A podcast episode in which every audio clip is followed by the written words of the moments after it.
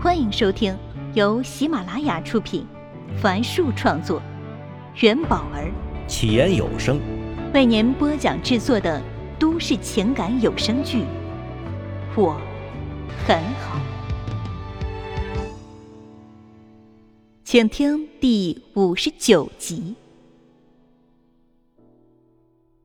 尤生想再约顾城的时候，心里犹豫了很久。他依然记得几日前吃完牛肉面，他把顾城送到电视台大门处。顾城推开特斯拉的无框车门，走向电视台时的落寞。尤生感同身受，在那几年困难的日子里，他也时常被这种落寞感笼罩。毕业后，他先是找不到工作，后来找的工作也是别人瞧不起的上门推销。而顾城作为江城电视台的出镜记者，是同学眼中的明星。其他人忽视他，看不上他，只有顾城向他伸出了手，给了他纯真的友谊，让他体会到了被人尊重、被人关心的美好。正是这份美好，让他有了奋斗下去的勇气。前段时间，同学胖子找到他，想让他给点业务做做。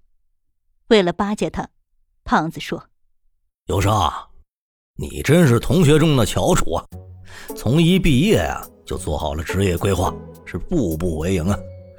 现在成功了，太厉害了！不像有些人，刚开始是记者，现在差不多已经被电视台边缘化了，就差被扫地出门了。”同学中只有顾城做过记者，虽然对胖子无比厌恶，但为了了解情况，尤生不得不耐着性子听下去。胖子有朋友在电视台，便把听到的一五一十说给了他。听完胖子那裹脚布般的叙述，尤生陷入了沉思。他怎么都没想到，自己最好的朋友如今这般困难。怪不得上次同学会，顾城会一个人站在黑暗中的江水前，还骗自己去工作了。毕业之初，尤生像大多数同学一样，渴望去大公司、好单位，但事与愿违。不过，也正是这样的经历，让尤生明白，一个人只要有真本事，会沟通，有一定的抗压性。那么，这个人肯定能在社会上立足，为社会做出贡献。如果顾城无法在电视台施展抱负，那么辞职创业，成立制作综艺节目的公司，也是一个不错的选择呀。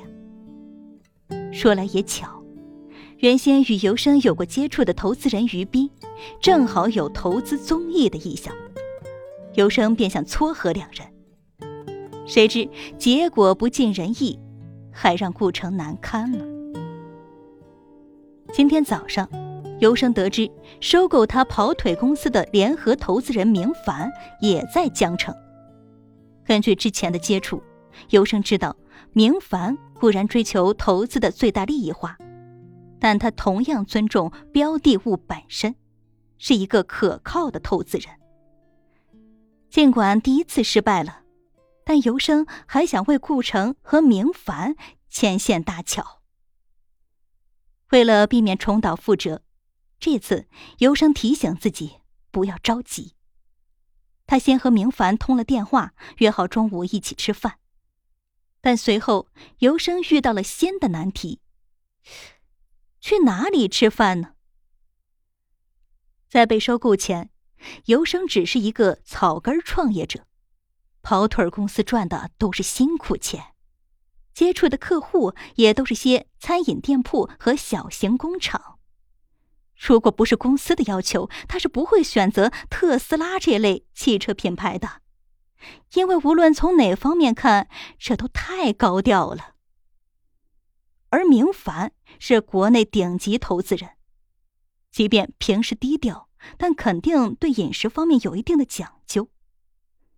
思来想去，尤生最后敲定了位于江城东南部东湖一家五星级酒店，叫“丁”的高级日料店。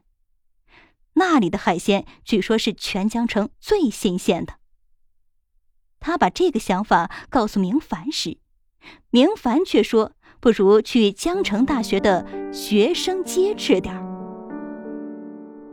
尽管心里好奇，但尤生还是在约定的时间赶到了江城大学的学生街。当时，明凡已站在江城大学学生街的入口处，在他身后是装修考究的星巴克和一家家奶茶店铺。哎，这里都不一样了啊！明凡望着前方干净整洁的街道，说道：“以前呀，都是些矮小的店铺，很多都是夫妻店呢。”哦。明总以前来过。尤生问。明凡一笑，露出他洁白的牙齿。哈哈，我是这里毕业的呀。哦，来这里吃饭原来是这个原因啊。尤生靠近明凡一步说：“哦，我也是，我是零六届管理系的。哦，师兄好，我是零八届的。”数学系，明凡难得抿起了嘴，伸出手，尤生也伸出手和他默契的握了一下。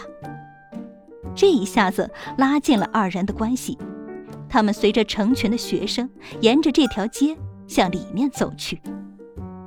明凡指着一家有很多人排队的奶茶店说：“啊，这里啊，以前是老张肉夹馍店。”每天六点不到就开门了，我是经常来买啊。眼神里透着无限的怀念。尤生点点头说道：“嗯，现在发展太快了，每次来着，每次都不一样啊。”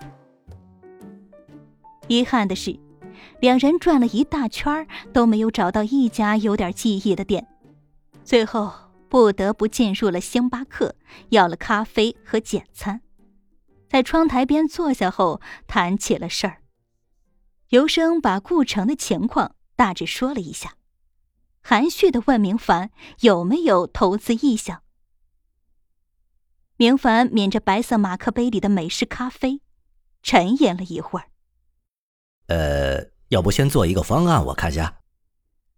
但觉得这一回答又过于生疏，马上补充道：“对投资人而言啊。”往往投资的是人，而不是具体的项目。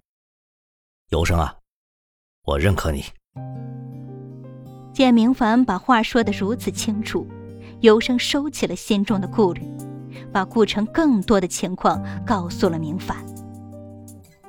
一小时后，尤生和明凡告别，他回到车里，看着来来往往的学生。才想起，他其实压根儿就没把这件事儿告诉过顾城。顾城可能有兴趣，但也可能会没兴趣。随着汽车慢慢滑动，他想，不管顾城有没有兴趣，作为他最好的朋友，有些机会都是必须帮他去争取的。